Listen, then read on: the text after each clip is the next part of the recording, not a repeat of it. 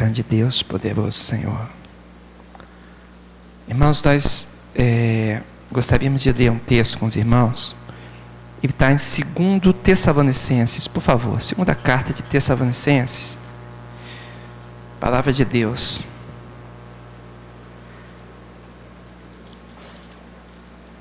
Segunda Tessalonicenses.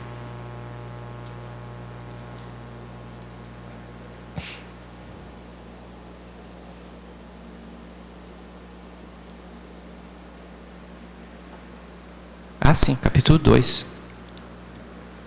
Segunda Tessalonicenses 2. Diz assim: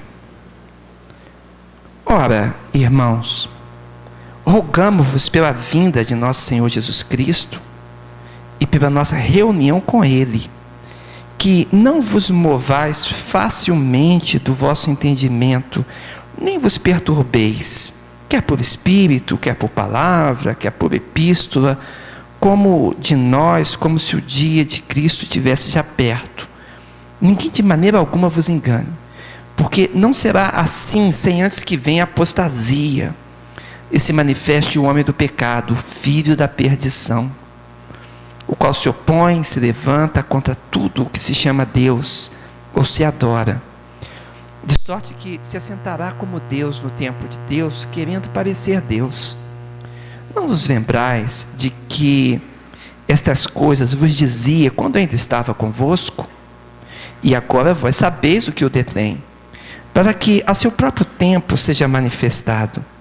Porque já o mistério da injustiça opera. Somente há um que agora resiste, resiste até que do meio seja tirado. E então será revelado o iníquo, a quem o Senhor desfará pelo assopro da sua boca e aniquilará pelo esplendor da sua vinda. A esse cuja vinda é segundo a eficácia de Satanás, com todo o poder e sinais e prodígios de mentira, e com todo o engano da injustiça para os que perecem, porque não receberam o amor da verdade para se salvarem. E por isso Deus lhes enviará a operação do erro, para que creiam a mentira para que sejam julgados todos os que não creram a verdade, antes tiveram prazer na iniquidade. Mas devemos sempre dar graças a Deus, por vós, irmãos amados do Senhor, por vos ter Deus elegido desde o princípio para a salvação, em santificação do Espírito e fé da verdade, para o que, pelo nosso Evangelho, vos chamou para alcançardes a glória de nosso Senhor Jesus Cristo então, irmãos, estai firmes, retente as tradições que vos foram ensinadas, seja por palavras, seja por epístola nossa. E o próprio nosso Senhor Jesus Cristo e nosso Deus e Pai, que nos amou e em graça nos deu uma eterna consolação e boa esperança, console o vosso coração e vos conforte em toda boa palavra e obra. Amém? Esse texto da carta do, do apóstolo Paulo Tessalonicenses fala a respeito da vinda de Jesus Cristo.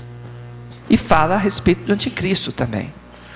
Nós estamos esses dias estudando a respeito do arrebatamento de Cristo, quando ele vai vir buscar a sua igreja. Vimos que esse arrebatamento existe alguns sinais alguns desses sinais aconteceram em todos os tempos guerra, rumores de guerra. Nós vemos que aconteceu durante muitos, muitos tempos mesmo. Mas existem sinais muito específicos que mostram a proximidade. Então, à medida que o tempo vai chegando da vinda de Cristo, os sinais vão se intensificando. E intensidade é tal que a igreja vai ficar bem desperta e vai acontecer até de uma forma geral entre o povo de Deus pensar bem assim: o Senhor está às portas. Então, esses dias nós estamos trabalhando esses sinais e essas coisas. E alguns irmãos ficavam nos fazendo essas perguntas: está próximo, não está próximo, está longe? Como é que é? Eu já era pequenininho, já falava que ele estava chegando. E cadê Cristo? Né? E realmente é uma inquietação do coração nosso quando nós lidamos com esses assuntos tão sérios quanto a escatologia. Por isso, o Espírito Santo nos deu discernimento desde o princípio. E eu quero lembrar os irmãos que nós começamos a estudar isso, sabe quando? No início de junho do ano passado. Toda quarta-feira, desde o início de junho do ano passado. E nós estamos aprofundando. Pergunta para mim se já acabou. Não acabou ainda não. Sabe por quê? Porque escatologia é o maior assunto de toda a Bíblia. Não existe assunto maior do que a escatologia. A escatologia, ela, ela engloba o que aconteceu no passado, como Deus introduziu o seu plano no mundo, como esse plano se desenvolveu, e à medida que ele desenvolvia, como ele apontava a consumação, a conclusão de todas as coisas. Então, quando Jesus Cristo veio aqui à terra, quando Jesus Cristo se apresentou aqui em carne, vindo, nascido de mulher, ele estava naquele momento fazendo parte do plano escatológico de Deus. Ele estava trazendo já a dispensação da obra do Espírito Santo de Deus. E isso é uma coisa tão gloriosa que quando as pessoas confrontaram Jesus Cristo a respeito de com que autoridade ele fazia os sinais, Jesus falou assim: olha, se eu estou operando através do Espírito Santo, o reino de Deus é chegado até vós. Então as pessoas tinham que entender que se a obra do Espírito Santo iniciou naquele tempo, e o sinal do Messias que viria era atuar, operar, realizar a obra no Espírito Santo derramado sem medida, se isso está acontecendo, então reconheçam, o final dos tempos tem chegado. Então, desde aquele princípio, o Senhor está desenvolvendo esse assunto. Quando nós observamos a Bíblia, a gente divide a Bíblia bem assim. A gente fala bem assim, ó. Primeiro, o Pentateuco, o livro da lei. Depois, livros históricos. Então, livros poéticos. Aí a gente diz assim, então vem os proféticos, né? Tanto os profetas maiores quanto os doze profetas menores. Estão todos incluídos aí. Aí vem evangelhos, e depois dos evangelhos, as epístolas. Alguns dividem em, epístolas de Paulo, epístolas pastorais, epístolas gerais e então o Apocalipse. Essa é a divisão estrita dos livros da Bíblia. Mas se você olhar de uma perspectiva, como nós estamos falando, todos os livros da Bíblia, ou eles são proféticos, ou são apocalípticos. Todos eles, desde o início. Porque quando começa a falar na lei, a lei, os, os, o Pentateuco, Gênesis, Êxodo, Levítico, Número, Deuteronômio, todos esses cinco livros, eles o tempo todo estão falando qual é a vontade de Deus e dizendo que Deus realizaria isso sobre toda a terra. Então observa, está apontando para frente.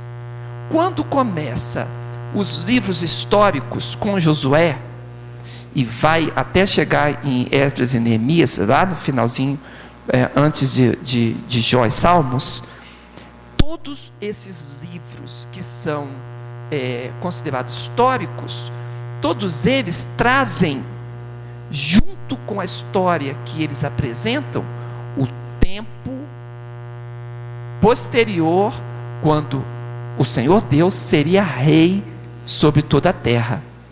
De forma que quando Jesus Cristo vem, é muito bem discernido qual é o ministério de Jesus. Se fala de Jesus Cristo como juiz de todas as coisas ao período dos juízes. Fala ele como rei de Israel, não foi assim quando ele morreu? Né? Eis aí o rei de Israel. Então, o período dos reis apontava também para Jesus Cristo. E nós encontramos também entre os profetas e, e o sacerdócio o ministério de Jesus. Então, tudo aponta para Jesus. E para aqueles que gostam do hebraico, estude os, o, o, os nomes de Deus no Antigo Testamento. Dê uma olhada, os seminaristas, nossos teólogos, né? os pastores que aqui estão, pode olhar. Se você olhar os nomes de Deus, coloque na forma verbal hebraico. Aí que você vai descobrir algo que nunca li em livro nenhum, mas é a verdade a respeito da estrutura dos nomes de Deus. Todos eles estão no futuro. A forma do nome de Deus aponta para o futuro. Então, quando a gente vai ver é, é, o Senhor é a nossa bandeira, né, Jeová Nissi, quando nós vamos ver é, o Senhor que, que provê, né, Jeová Jireh, todos esses nomes estão, eles estão substantivados, mas eles estão, todos eles apontando na forma verbal para o futuro. Ou seja, Deus, quando iniciou todas as coisas, ele já sabia como terminava. Então, a escatologia é o grande e poderoso assunto da Bíblia Sagrada. O Deus que inicia e sabe como termina. O que está no meio aí é simplesmente o, como Deus engendrou o seu, o seu plano, né? Durante a história, para que nós conhecêssemos, para que nós manifestássemos a nossa fé, para que nós tivéssemos experiências com Deus, honrássemos a Ele e levássemos a Deus a glória pela obra dele tão gloriosa. Então, quem estuda a Bíblia Sagrada está sempre olhando para frente. Por isso que, às vezes, quando nós vamos fazer o estudo, às vezes as pessoas falam comigo, ah, todos me conhecem, sabem que eu, eu, eu sou teólogo, que eu, eu dou estudo de escatologia. Aí de vez em quando alguém liga para mim, ô oh, pastor Valdeir, pode dar o estudo de escatologia lá na igreja e de diversos estados, essa semana lá da Argentina. Estou sempre sendo convidado. E é sempre assim, eu falo, quanto tempo você vai me dar? Aí, dá para falar em 50 minutos? Dá. Às vezes fala assim, dá, a gente pode fazer um estudo de três horas? Posso. 24 horas? Posso também. Só que lá na igreja, aqui na terceira, eu estou desde junho. E eu estou na metade do estudo.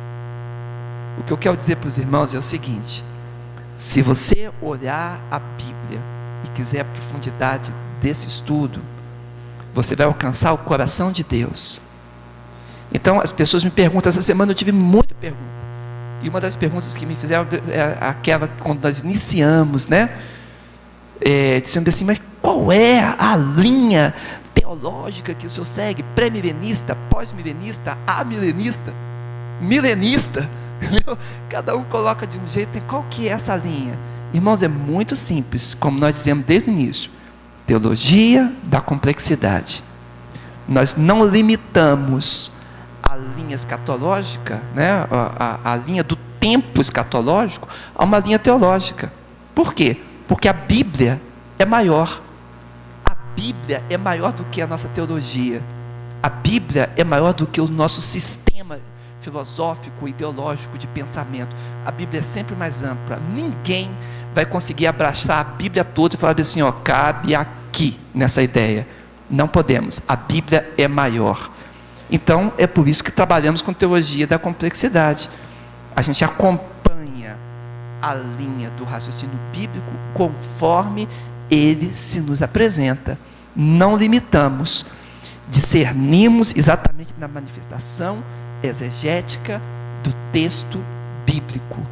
Às vezes é tão complexo que a resposta é bem assim: não sei. Não é verdade? Às vezes é tão complexo que você fala assim: puxa, Deus onde, onde Deus vai fechar isso? Lá no trono dele. Porque se nós soubéssemos todas as coisas da Bíblia, irmãos, nós estaríamos igual a quem? O revelador da Bíblia. Então a revelação é sempre maior. O que cabe a nós? Reconhecemos com humildade, né? Sermos humildes diante da Bíblia e falarmos assim: olha, Senhor, vai manifestando e eu vou seguindo o teu mover. Amém? Portanto, é, é, a resposta que esse texto de 2 Tessalonicenses dá é uma resposta sábia. Ele diz: olha, não tem que ficar perplexo achando que a volta de Cristo é amanhã, mas não tem que ficar alienado a ponto de pensar bem assim: ah, não vai acontecer nunca. A Bíblia diz: existem sinais. O que nós vamos fazer? Discernir os sinais. E como é a teologia da complexidade, vamos ver quem lembra? Existe a escatologia cósmica, abordando todo o universo, o movimento de Deus sobre toda a terra. E ela também é pessoal. ela também atinge comunidades, cidades e a tua própria vida. Portanto, em você pode estar manifestando um período, somente em você. Às vezes, quando você é perseguido por alguém, essa perseguição é a tua escatologia pessoal. Está acontecendo ali, por exemplo, a besta do Apocalipse está te perseguindo. Outro dia, um irmão falou para mim: Ai, pastor, eu tenho um problema tão grande na minha vida. Eu tenho um amigo, aquele é a besta do Apocalipse. Eu falei, pai, é, tem que discernir, né? não, é, não é somente dizer assim, né? Mas se é um período de perseguição em que você, ao invés de estar sendo incentivado a seguir a Deus, está sendo perseguido para abandonar os caminhos do Senhor, então aquele se manifesta como a besta ou como o anticristo na sua vida, né? Mas você pode discernir isso e ter vitórias na sua escatologia pessoal. Agora, o que acontece no cosmos todo, no mundo todo, isso daí é o mover de Deus, a inteligência de Deus, multiforme sabedoria de Deus, caminhando todas as coisas para o plano dele, de fazer convergir todas as coisas na dispensação dos últimos tempos até Jesus Cristo. Amém? Então, esse é a introdução que precisávamos fazer aqui. Hoje é dia de perguntas e respostas. Vocês lembram de mim, tá, irmãos? As facinhas, tá bom? É, vou fazer um pequeno resumo dos últimos três estudos, porque assim é o nosso trabalho, né? Nós apresentamos três palavras em três estudos, e no quarto nós abrimos para perguntas e respostas, depois de um breve resumo. E então, depois mais três aprofundamentos, não é assim? Então, vamos apresentar aqui com um pouco de simplicidade. Bíblia diz em Tessalonicenses 4, 14 e 17, com muita clareza, que, olha só, porque se cremos que Jesus morreu e ressuscitou, assim também aos que em Jesus dormem, Deus os tornará a trazer com ele. Dizemos-vos, pois, isso pela palavra do Senhor, que nós, os que ficarmos vivos para a vinda do Senhor, não precederemos os que dormem. Porque o mesmo Senhor descerá do céu com alarido, com voz de arcanjo, com trombeta de Deus, e os que morreram em Cristo ressuscitarão primeiro. Depois nós que ficarmos vivos seremos arrebatados juntamente com eles nas nuvens, a encontrar o Senhor nos ares, e assim estaremos sempre com o Senhor. Então observa, quando a Bíblia apresenta o assunto doutrinariamente, e o texto doutrinário é assim, explicadinho, né? Conduzindo. E o apóstolo Paulo aqui respondendo à pergunta dos Tessalonicenses, ele diz: Olha, Deus está fechando todas as coisas na dispensação do último tempo. Mas, quando chegar o momento, o momento chave dessa história aí, haverá pessoas que estarão vivas ainda. A maioria já morreu durante os séculos mas há cristãos, crentes, fiéis, que estarão vivos. Então, como é que será isso? Os que morreram em Cristo, eles têm a primazia, eles vão ressuscitar primeiro. E enquanto eles estão ressuscitando, nós estamos sendo transformados, os que estiverem vivos naquele momento. E essa transformação acontecerá junto com uma manifestação de poder de Deus porque o Senhor mesmo arrebatará estes que ficarem vivos. A palavra arrebatar, da palavra grega arpazo, significa retirar com força ou retirar com poder, arrancar. No inglês, o pessoal americano, eles gostam de falar assim, raptar, é a palavra que eles gostam de usar, porque o jeito da, da de, de como Deus vai tirar a igreja é com força e com autoridade exclusiva dele. Então será arrancada. A igreja, ela estará aguardando isso acontecer. Então, olha como a doutrina é encaminhada. Pode seguir. em 1 Coríntios 15, e nós vemos tudo isso nos nossos estudos, estou apenas resumindo.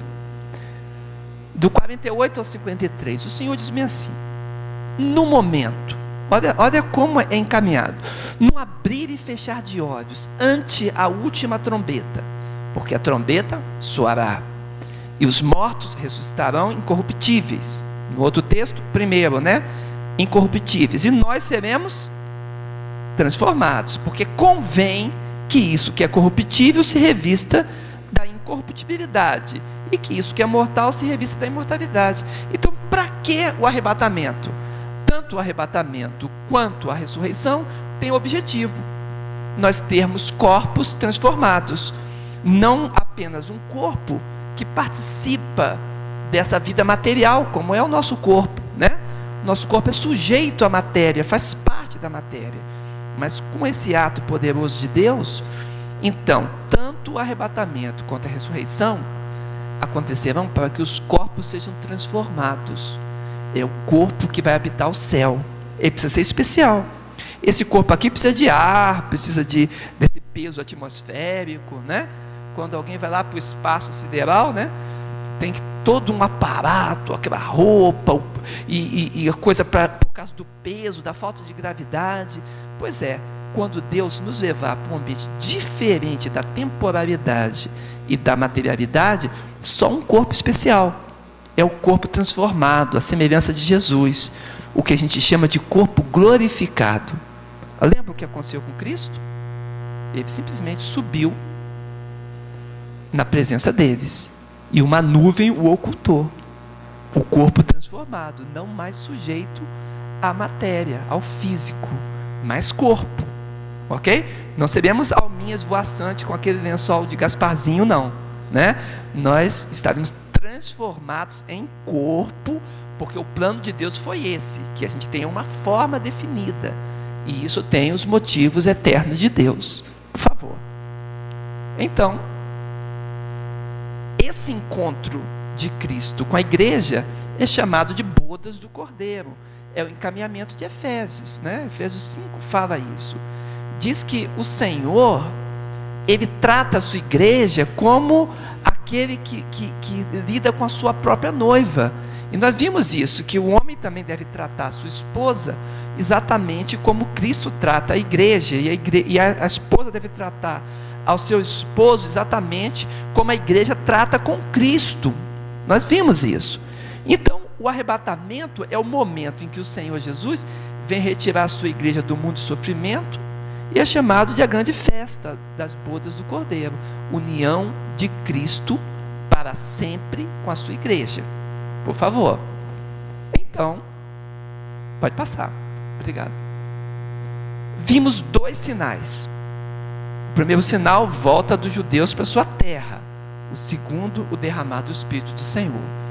Tentamos mostrar que esses são os dois sinais mais importantes de todos eles. Quer ver? Pode passar. Jeremias encaminha esse assunto. E ele diz que Deus tornaria a trazer os judeus a este lugar esse lugar que ele está apontando é a Palestina, que eles voltariam para esse lugar. Nós sabemos que por volta de cento e pouco depois de Cristo, os judeus saíram da Palestina, foram arrancados e só voltaram para lá em 1948, muito tempo depois, exatamente em maio, né, de 48. Quando isso aconteceu, ficou todo mundo assustado, porque a profecia dizia isso, que eles voltariam para sua terra. A profecia dizia que os judeus pisariam, os judeus, os gentios, pisariam Jerusalém durante um tempo. Mas esse tempo iria se completar.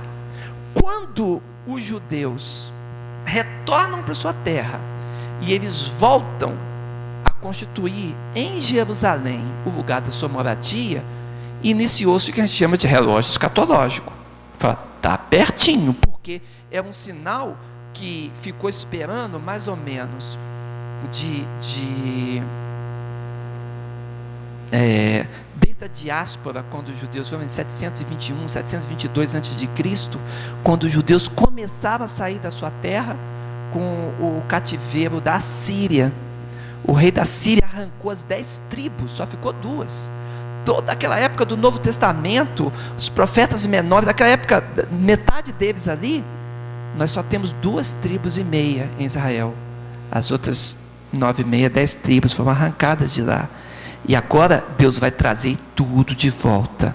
Então, quando isso acontece, é um milagre que não, não tem como medir esse milagre. Ele é completamente extraordinário. E o judeu está lá. Hoje, hoje saiu a notícia, né? Os sírios falando que Israel quer fazer paz com eles, entregando a colina de Golã. Vamos ver tudo isso, esses conflitos, como eles, eles acontecem, né?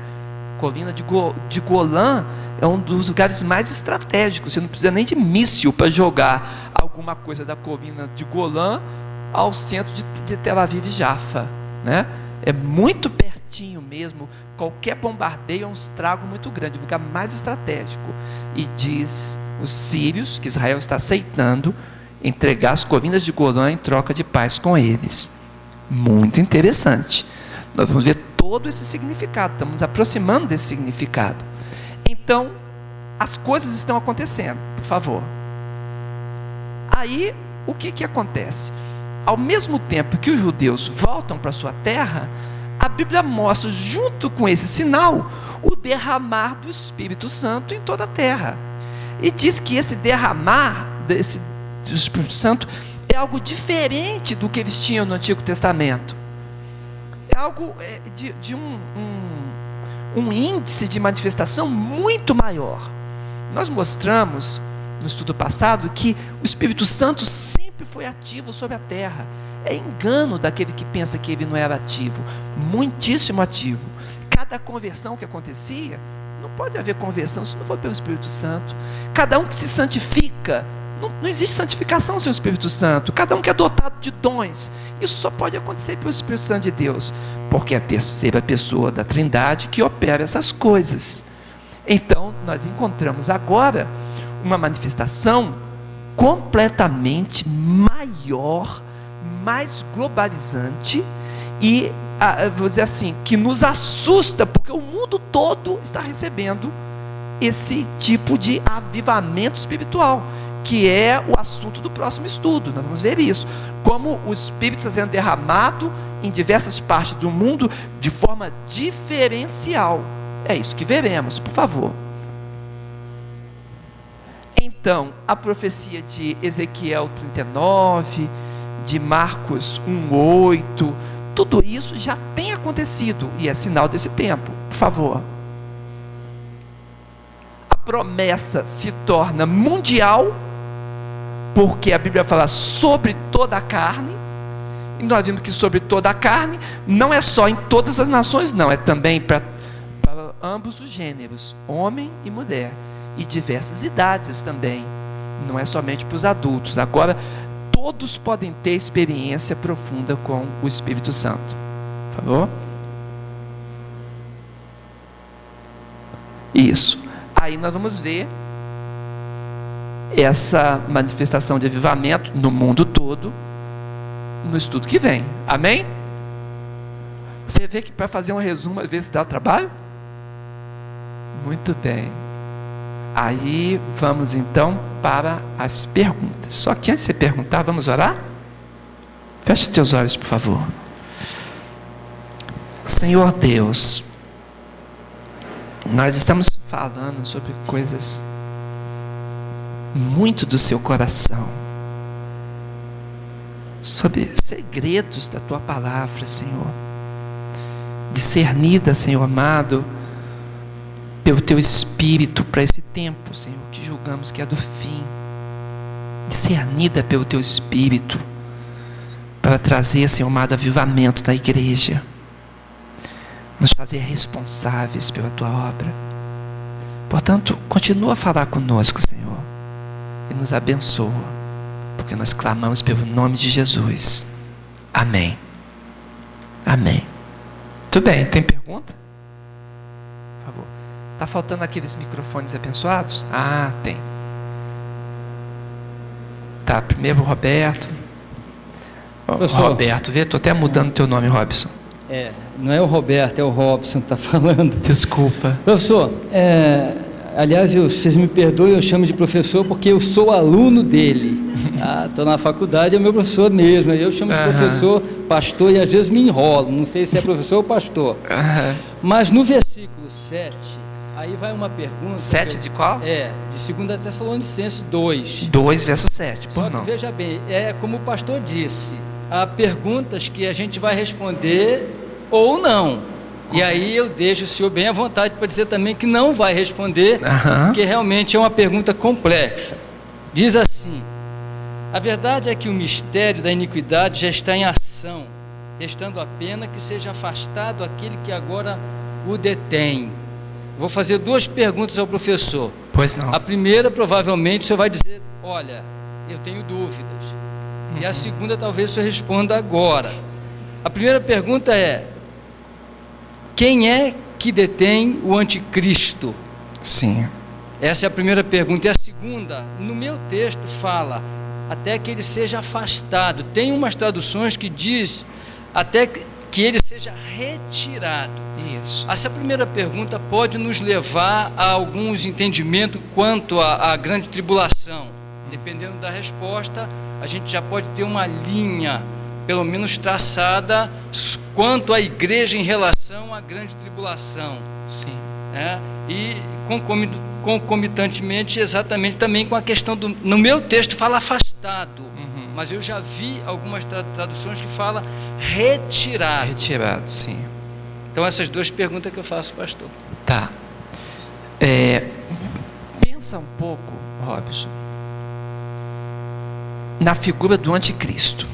O anticristo é um sujeito, é uma pessoa, ele tem manifestações históricas do espírito do anticristo, mas existe uma manifestação pessoal do anticristo. Estamos aguardando que aconteça.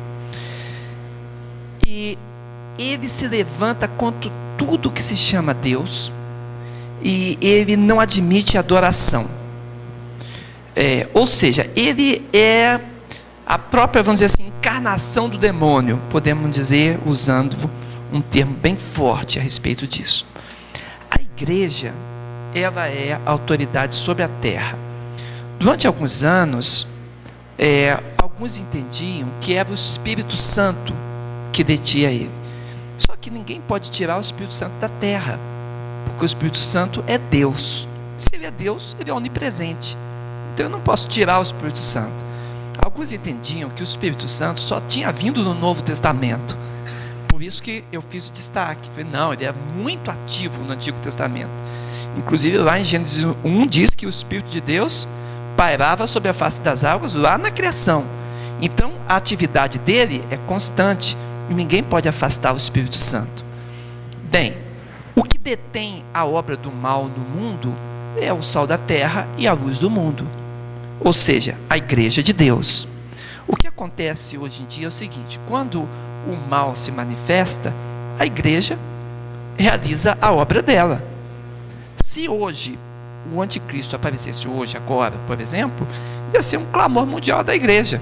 Ele estaria um bocado detido. Porque o povo todo clamando, orando e tudo, ia ficar uma coisa muito interessante, né? E haveria dificuldade da manifestação plena do mal. Então, para que o mal consiga, é, vamos dizer assim, esse status de, de governar de forma mundial, aquilo que tem autoridade sobre a terra é a igreja. Ela precisa sair. Entendeu? Então, essa é a resposta. A igreja é a única autoridade espiritual sobre a face da terra. Igreja que eu falo como um, como um todo, tá? Sim.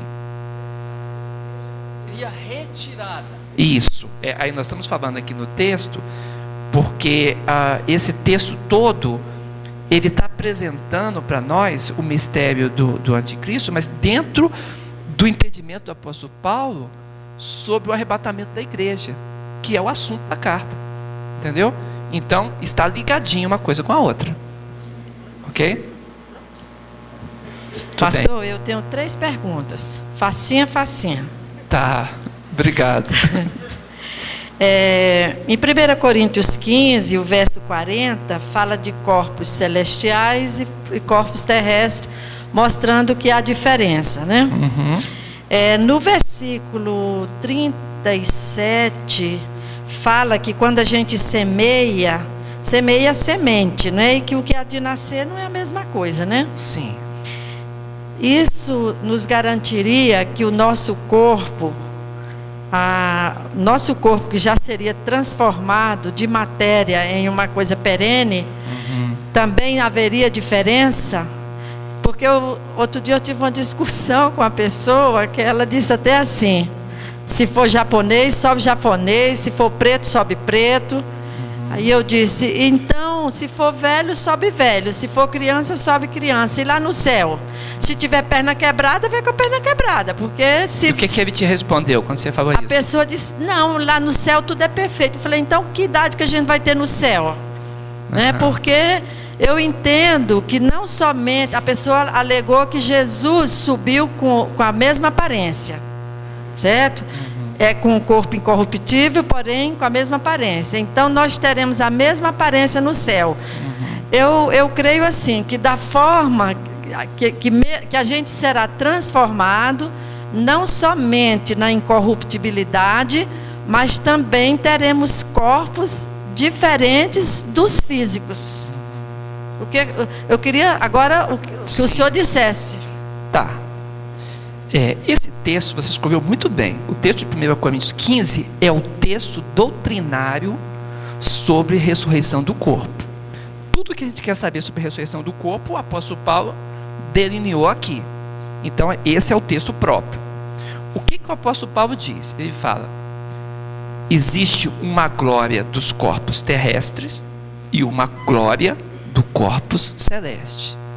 Ele diz: até entre estrela e estrela existe glória diferente. Ou seja, a gente não pode dizer que no céu nós teremos é, assim a aparência, vamos dizer assim, étnica que nós temos aqui, porque a glória que nós vamos ter é diferente. Este é o corpo daqui. Esse corpo será transformado para estar lá. Teremos alguma coisa a ver com a nossa aparência? Claro que sim, alguma coisa a ver. Como é que a gente pode dizer isso? Olhando para Jesus. O que aconteceu com Jesus? O texto diz aqui que tem o primeiro Adão, não é isso? Que é daqui da terra, mas o segundo Adão é do céu. E o segundo Adão é quem? Jesus. Quando Jesus Cristo ressuscitou, ele andou, por exemplo, entre os discípulos de Emaús. Aqueles discípulos conheciam Jesus, mas andou, ninguém reconheceu ele. De repente, o jeito de Jesus partir o pão e dar graça é Jesus. É Jesus sumiu. Alguma coisa era igual, outra coisa era diferente. Quando Jesus está lá no, no, no, no túmulo, a mulher pergunta, acha que é o, o horteleiro, né? Mas aí o, o jeito de falar, Maria, aquele jeito ela compreendeu de quem se tratava. Quando Jesus comparece diante dos seus discípulos no cenáculo, ele fala para Tomé: Tomé, tem até marca de cravo e de lança que entrou do meu lado. Então, o que, que a gente pode dizer, até onde a gente pode dizer aqui? Podemos dizer que existe algo de igual e algo de diferente. Senão reconheceriam Jesus logo de cara, né? Então parece que quando esse corpo glorificado acontece, algumas imperfeições, alguma coisa, né, alguns traços, talvez do cansaço, não sei, alguma coisa é consertada. Agora, ainda Jesus não estava no brilho da glória total que ele terá no céu. Era apenas o princípio do que estava acontecendo. Então, esse final lá do céu nós não sabemos. Só podemos dizer, vai ser glorioso. Ok?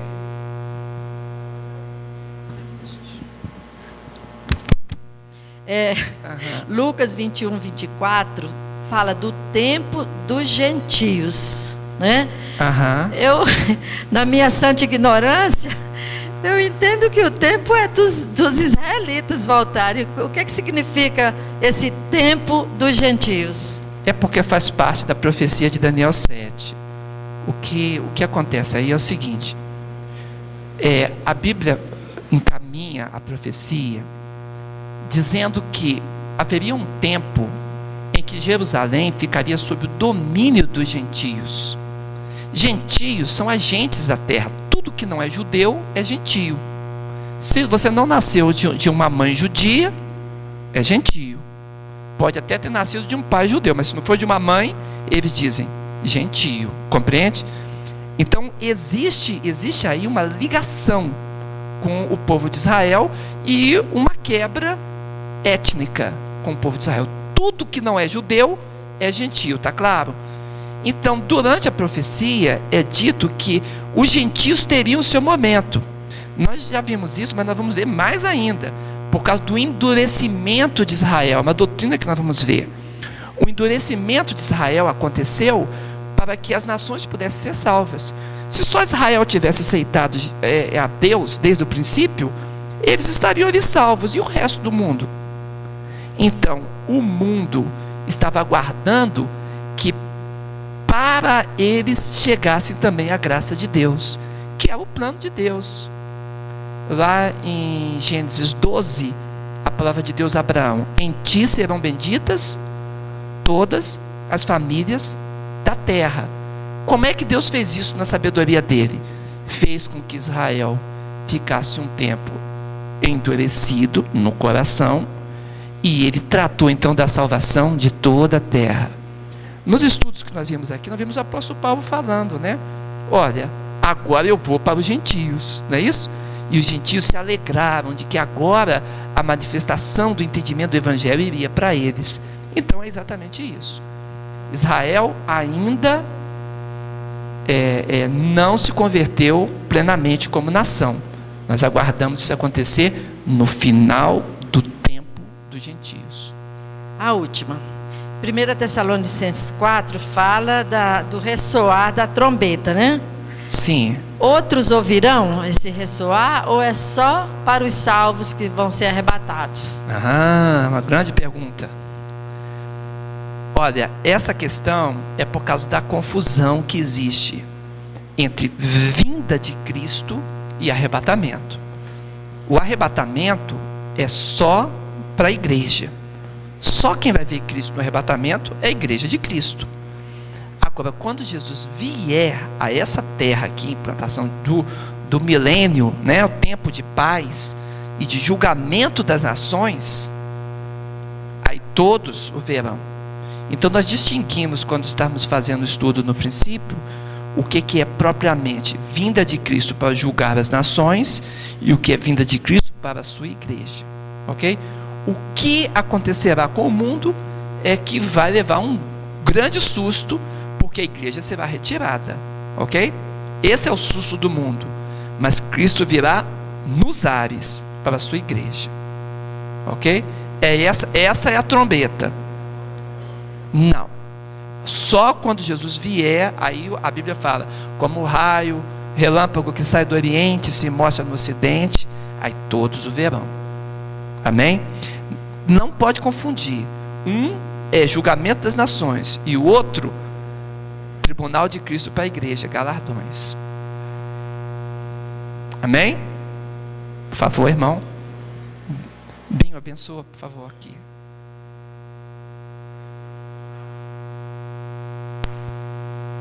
Por favor, Donato, pode falar. Bom, pastor, é, a minha dúvida que antes de eu me tornar evangélico, eu estudei com o pessoal da Testemunha de Jeová. Sim. E lá eles ensinaram sobre os 144 mil. A minha dúvida é a seguinte: no texto que a gente leu em 1 Tessalonicenses, capítulo 4, versículo é, 17, né? Que Sim. nós, né, os vivos, os que fi- ficarmos, seremos arrebatados, né? Aham. E lá no livro de Apocalipse, no capítulo 7, né? Sim. Fala desses 144 mil e da grande multidão Isso. no, no capítulo 7, versículo 9. A minha pergunta é: esses que serão arrebatados, conforme está registrado no 4 Tessalonicenses 17, são os mesmos 144 mil dos sete? Uhum. E a grande multidão são os que ficarão? Como é que eu não, não consigo compreender bem essa questão? Sim. Quando nós estudamos esses, esses capítulos, um pouco de estudo mais atrás, é, eu trabalhei com os irmãos a questão dos números, significado dos números na Bíblia. Para ser bem rápido, mostrei que o número 1 um tem um símbolo de unidade. O 2, testemunhas. O testemunho, sempre duas testemunhas. 3, coisas do céu, porque Deus é trino, então está sempre envolvido coisas do céu com o número 3. 4, coisas da terra, por causa das quatro direções. Então, quando um acontecimento é no céu, utilizava-se o número 3. E, e, os múltiplos, 30, 300, 3 mil. E na terra, sempre o número 4 junto. Quando você junta o 3 mais 4, dá 7, que é o número de plenitude, completo. Se você fizer 3 vezes 4, né, quando a, a, a, o céu multiplica, incide sobre as coisas da terra, então você tem o número do povo de Deus, que é 12. Né? Então, 12 vezes 12, 144. Mas é 12 lá no céu. Então, 144 mil. Esses milhares são sempre ênfase. Então, estava mostrando para os irmãos que esse número é um número simbólico. Não quer dizer que é 144 mil e o coitado dos 144 mil e um, com a senha na mão, por um, entendeu? Por causa de um, não consegui, né? Então, é, não, é um número simbólico, entende? É um número simbólico. Ali quer dizer, se 12 é o número do povo de Deus, são 12 apóstolos, 12 tribos, né? Israel. E, é, é, e nós temos 12 vezes 12, esse, esse, tipo de raciocínio para o entendimento deles lá no Oriente, quer dizer que ó, todo o povo de Deus, entende? É uma grande quantidade do povo de Deus. Mas nós mostramos que essa quantidade grande dos assinalados se refere à última obra de missões na terra. Porque a consequência de 144 mil judeus assinalados é que depois que é de cada tribo, né? Da tribo de, de, de Benjamim, da tribo de Judá, né? assim que fala, 12 mil de cada uma.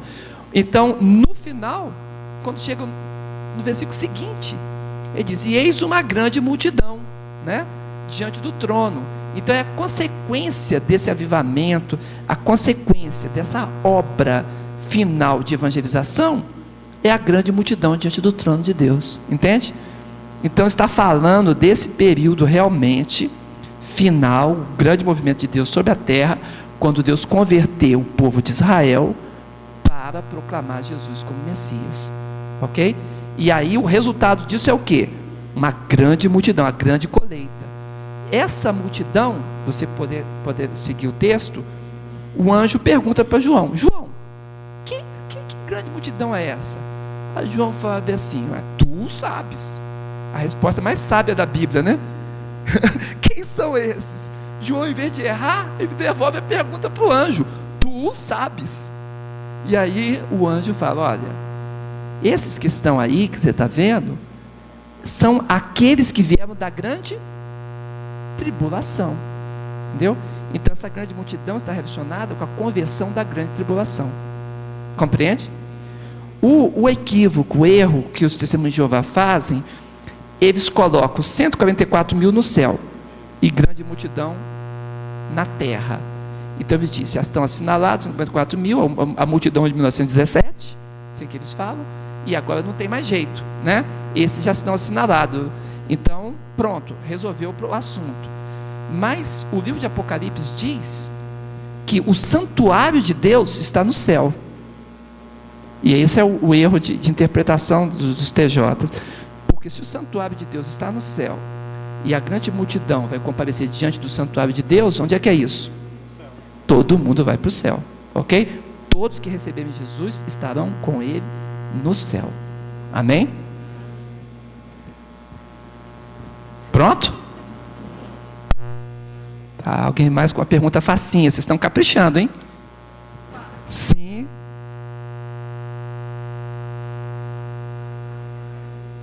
Ah, sei. Ou a minha. Diga. É porque no Joel 2,28, quando fala que nos últimos tempos o Espírito seria derramado em toda a carne, Isso. os filhos e filhas profetizarão, né? Os, os anciãos, os velhos terão sonhos, os jovens terão as visões. Fala que seria derramado em toda a carne. O Isso. senhor crê que estava se referindo ao que aconteceu no Pentecoste, ali no cenáculo, estavam 120 reunidos, quando Sim. o Espírito Santo desceu e houve ali o Pentecoste. O senhor, tá, o, senhor crê que está, pela sua interpretação da Bíblia, que está se referindo a um avivamento que haverá em todo o mundo nos últimos tempos. Assim, é uma obra mesmo de avivamento, não só na área de, de- de evangelismo, de missões, mas como descreve de, de profecias, sonhos, visões. As duas coisas, irmã. Observa o seguinte. Isso não é interpretação minha, não. É interpretação dos apóstolos. Quando os apóstolos viram o que aconteceu no dia de Pentecoste, eles falaram. O pessoal falou assim: "E- eles estão bêbados? Ele falou: não. Isso daí é o que falou o profeta Joel. Nos últimos dias, aí ele remete para Joel 2. Ok? Então a interpretação é apostólica. Ninguém pode voltar atrás do que o apóstolo disse. Porque ali é, é- é a revelação da palavra de Deus. O Espírito Santo está ali escrevendo escritura dizendo: aquele movimento de Pentecostes se refere a Joel 2. Agora tem um detalhezinho, dois detalhes. O primeiro, não significa que a profecia se cumpriu por completo. Foi o princípio da profecia. Porque a profecia toda de Joel não, não para aí. Depois fala: o sol não dará a sua luz, as estrelas cairão. Então, vai chegar até o julgamento de Deus no final. Então, a profecia começou a se desenrolar sobre a terra. Com o que? A manifestação do Espírito Santo. Agora, a profecia de Joel fala: os, os vossos jovens terão visão, os vossos velhos sonharão sonhos, né? Até sobre vossos servos e sobre vossas servas. O que, que é isso? Significa que este avivamento é um avivamento carismático. O que, que é carismático? Carisma quer dizer dons. Então, é um avivamento de derramar do Espírito Santo nas ministrações dos dons de Deus. O que que é o dom?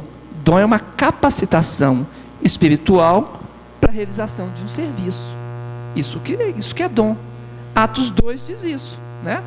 O, o- os dons, o, o Espírito está derramado para serem testemunhas de Jesus até o confim da terra. Então, a capacitação de Deus vai garantir que esse testemunho da igreja seja um testemunho eficaz, não só naquela região, mas até os confins da terra. Então, a interpretação do texto é que Joel realmente fala desse grande mover do Senhor, do Espírito Santo, iniciou lá no dia de Pentecoste, continua acontecendo sobre toda a terra, e à medida que o tempo se aproximar, isso se intensifica, é o que eu vou mostrar na próxima quarta-feira, se Deus permitir, né? E no final, com o juízo das nações, o juízo da terra. É isso que acontecerá. Agora, quanto aos dons, os dons pertencem a esse derramar, porque a profecia é muito clara, com dons carismáticos. Ok? Pronto? Então, glória a Deus. Então vamos orar, irmãos? Feche os teus olhos, por favor. Senhor Deus, louvado seja o teu nome. Pai, queremos te dar graça pela tua palavra, Pai. Porque nosso coração, Pai, fica maravilhado com o fato do Senhor ter um plano de sabedoria. O Senhor desenvolveu, Senhor amado, tudo que deveria acontecer até a consumação dos tempos. Mas a sabedoria é grande. E o Senhor poderia ter ocultado dos nossos olhos. Mas o Senhor quis revelar para a tua igreja, o Senhor colocou na tua palavra. E o teu Espírito Santo tem atuado sobre nós para discernirmos a tua palavra. Ó Senhor, como tu és bondoso. como o Senhor nos trata com respeito, Senhor, como o Senhor encaminha sobre nós a tua glória. Obrigado, Senhor, o Senhor nos dignificar, Senhor nos honrar, Senhor, com o teu espírito que nos fala, Senhor amado, das tuas coisas. Nós nos rendemos a ti, Pai, e pedimos que haja um despertar no nosso coração para não negligenciarmos tão grande salvação. Ai de nós, Senhor, se negligenciarmos essa salvação tão maravilhosa. Continua a operar no nosso meio, Senhor, e realiza o que é teu. Nós clamamos pelo nome de Jesus. Amém. Amém, igreja. Amém.